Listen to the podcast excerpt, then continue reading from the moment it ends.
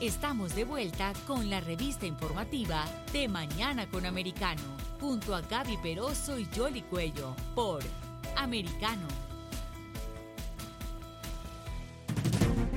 Continuamos con más información es aquí en De Mañana con Americano y ahora vamos a darle la bienvenida a Oleksi Okidash. Él es analista internacional, es ucraniano y justamente se encuentra en Kiev, la capital de Ucrania. Queremos analizar junto a él toda esa influencia que tiene Rusia en Latinoamérica, pero en principio queríamos eh, que nos describiera un poco cuál es el panorama, cómo se siente vivir en estos días tan duros en una ciudad como Kiev, que, bueno, en donde la muerte acecha minuto a minuto. Muy buenos días. Hola a todos y a todas. Pues entonces ese día es de verdad un día mm, muy simbólico para hablar de ese tema porque justo hace unos minutos Rusia lanzó otro ataque terrorista a la ciudad de Vinnytsia donde murieron cerca de 20 civiles al, un momento, incluso tres niños si no me equivoco por ahora.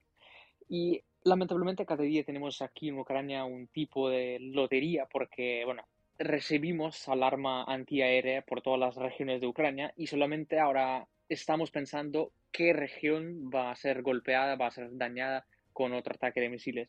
En general, las fuerzas rusas están intentando lanzar las ofensivas en Donbass, en el este de Ucrania, para capturar completamente la región de Donetsk. Y en el sur de Ucrania, cerca de Gerson, al revés, las fuerzas ucranianas intentan contraatacar y recuperar el terreno. Por otro lado, también está, Alexi, la, la expectativa de que eh, hay unas conversaciones que se están adelantando como para que se permita la salida de toda esa cosecha, de todos esos granos. ¿Ustedes saben algo de eso?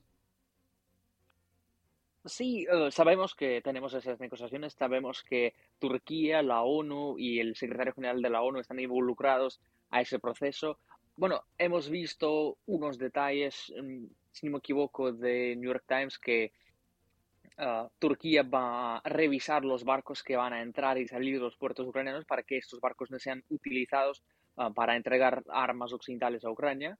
Al mismo tiempo, Rusia no va a tener ningún control, ningún, ah, ningún derecho de controlar esos barcos. Y en la zona, en el corredor verde que van a hacer para estos barcos, será prohibido de a hacer maniobras militares. Entonces, esto todo lo que sabemos por ahora. Yo creo que sí vamos finalmente a llegar a un acuerdo, más o menos, porque llegamos a la temporada alta, es decir, que la amenaza de hambre y el crecimiento de los precios mundiales de, alimentos crecen y a finales de agosto, a finales de verano, será la temporada más crítica para esto. Ahora, describiéndonos un poco eh, lo que eh, justamente estás viviendo en este territorio, ¿Cuántos civiles quedan allí? ¿Son más que todos los militares que son la resistencia? Eh, o, realmente hay muchas personas que han decidido quedarse y que, que bueno, eh, en teoría la capital no ha sido tan atacada como otras ciudades que están completamente devastadas? ¿Cómo ha sido ese tema del flujo migratorio específicamente en tu región? En general se varía muchísimo dependiendo de la zona, porque por ejemplo, si hablamos de Donbass, de la región de Donetsk, donde ahora está la región con más peleas, casi 80% de la gente se huyó de ahí y entonces quedaron solamente los que no podían o no querían salir, que no tenían para dónde salir, etc. En general de Ucrania salieron, migraron cerca de 6.7 millones de habitantes, pero según la Comisión Europea, 3 millones de ucranianos ya regresaron a Ucrania, es decir, casi la mitad de lo que de la gente que salió de Ucrania ya regresó.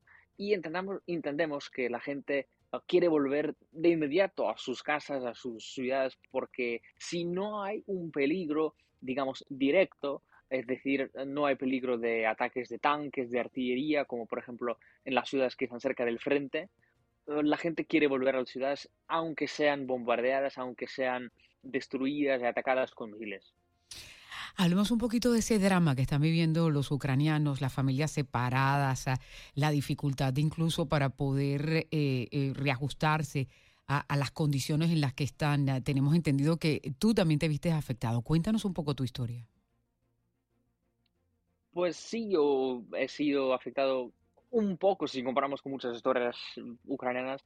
Um, yo trabajaba como profesor de español antes de la guerra. Ah, con el inicio de la guerra no pude continuar mi trabajo porque todos mis alumnos unos se evacuaron, otros se fueron al ejército, terceros están en los, en los territorios ocupados y yo, yo no tenía con quién trabajar, ¿sí? Tenía que cambiar mi profesión. Yo no migré para ningún lado, estaba todo el tiempo en Kiev porque, bueno, estaba en la zona más segura de Kiev y tuve mucha suerte con esto. Y en general casi todos mis amigos también cambiaron su trabajo, perdieron su trabajo, unos fallecieron, otros migraron y eh, cada familia de una u otra manera está ahora afectada en Ucrania. En cada familia tienen un conocido, un amigo, un familiar que falleció, que murió, que fue ah, asesinado por los bombardeos. Y esto sí, de verdad, para ucranianos es una, una historia nacional. También queríamos analizar junto a ti eh, la influencia que tiene Rusia en toda América Latina. Tienen bastante tiempo acá, particularmente en Venezuela se, eh, se, ha explorado mucho el tema. Coméntanos eh, cuán peligrosa es esa influencia, si ahora Moscú va a tener menos porque tiene problemas un poco más serios. ¿Cómo ves tú cómo se va a comportar esa relación? Pues yo además trabajo como analista en un centro que se llama Alastra, Centro Analítico Ucraniano, y justo tenía, tuvimos hace unos días una discusión con las embajadas de Ucrania en los países latinoamericanos, cómo es la postura de Rusia y los países latinoamericanos en cuanto a la guerra, y vemos que tenemos como tres grupos de países en América Latina. Uh, el primer grupo es sí, Venezuela, Cuba, Nicaragua, los países que apoyan a Rusia, Ah, que, por ejemplo, Venezuela reconoció la ocupación de Crimea en 2014 y que tienen lazos muy, muy estrechos con, con Rusia. El segundo grupo es un grupo mucho más largo, es, son casi todos los países de América Latina que de una u otra manera apoyan a Ucrania. Por ejemplo, hoy conocimos que uh, Chile quiere apoyar a Ucrania con 150 ah, mil dólares que serán distribuidos para la gente que tenía que emigrar de Ucrania. Y vemos en general estos países apoyan a Ucrania en la ONU, ah, en la Organización de Estados Americanos, etc. Y el tercer grupo son países neutros que casi no muestran ninguna postura. Por ejemplo, yo podría decir que México es un país que dice, bueno, la guerra está mal, pero no queremos involucrarnos, sí, estamos listos para apoyar a Ucrania, pero solamente con ayuda humanitaria, no, no se trata de entregar armas ni nada pero en general Rusia tiene la influencia bastante limitada y solamente en, las, en los países que tienen los regímenes como en Venezuela o Nicaragua bastante corruptos, bastante dictatoriales, yo diría, y por eso en muchos países de América Latina no tiene tanta influencia como pudiera. ¿Hay algún país en particular que le llame la atención sobre la posición que ha estado adoptando, ya sea a favor o en contra o neutralidad eh, en este conflicto? Bueno, yo creo que uh, el país que mostró más apoyo, por lo menos en el nivel de retórica oficial, fue Colombia, cuando el presidente, bueno, ya es el presidente anterior de Colombia, eh, Iván Duque, dijo que, bueno, esta guerra es casi como un genocidio de los ucranianos y de verdad tiene, tiene razón. Yo creo que fue la declaración más, uh, más abierta que escuchamos de América Latina bueno, todavía es presidente hasta el 7 de agosto que se posesiona el nuevo mandatario, ¿no? ahora... Bueno, sí, en el proceso de cambio, sí. En, en cuanto a cómo visualizas uh, un fin a este conflicto o cómo crees que pueda ir eh, mermando, porque eh, lo hemos mencionado ya, los más afectados son los ucranianos. Lo que está pasando es que se está destruyendo el país a nivel incluso de infraestructura y de todo. O sea, eh, ¿Cómo ves tú ya, eh, y es difícil dejar a un lado el patriotismo y el corazón, pero uno tiene que lidiar con las realidades? ¿Cómo visualizas que, que, pueda ir amainando este, este conflicto? Yo creo que el conflicto continuará lamentablemente porque no tenemos muchas opciones, no podemos rendirnos y al mismo tiempo Rusia no no permite, no da mucho, mucho espacio para maniobrar, para llegar a un acuerdo diplomático, para tener, acabar con esa guerra de forma pacífica, ¿sí? Entonces la guerra continuará hasta un momento cuando Rusia no tenga, Ucrania no tenga las reservas para continuar y entendemos que con el apoyo occidental Ucrania va a tener las reservas siempre, Rusia también tiene las reservas muchísimas, o antes que uno de los bandos de esa guerra sea derrotado y tampoco hemos visto una derrota por parte de Ucrania o por parte de Rusia. Entonces, ah, seguiremos en combate, vamos a ver cómo se termina. Yo creo que esto será como la guerra en Afganistán en los 80, cuando la Unión Soviética ah, invadió ese país, pero no pudo soportar con la tensión económica, militar, con las pérdidas y finalmente tenía que sacar sus tropas de ahí y no lograr ninguna metas estratégicas. Ahora, ¿y cómo ves a Rusia utilizando todo el tema energético como un arma muy poderosa para chantajear al mundo, para presionar? Al parecer le cerró el chorro por 10 días al gas de Alemania, pero esto podría ser permanente. Adicionalmente, ahora compite con Irán y Venezuela en el mercado asiático por ese petróleo. Un poco cómo se van reconfigurando la geopolítica con materia energética y particularmente esa actuación tan agresiva de Rusia.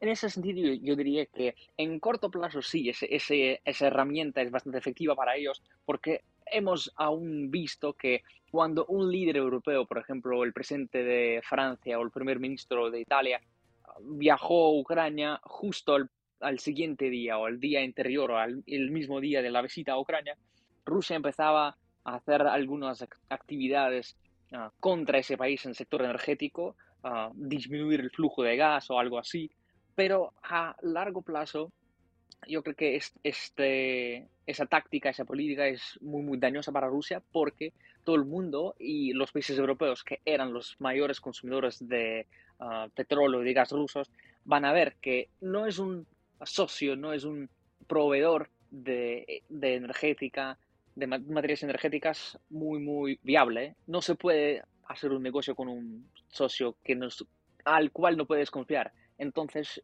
en largo plazo, yo creo que Rusia va a perder muchos mercados y va a perder muchos ah, beneficios de su comercio internacional. Mencionabas que muchos ucranianos han estado regresando al país eh, y hay muchos también que se han ido. al final, ¿cuál crees que va a ser ese balance?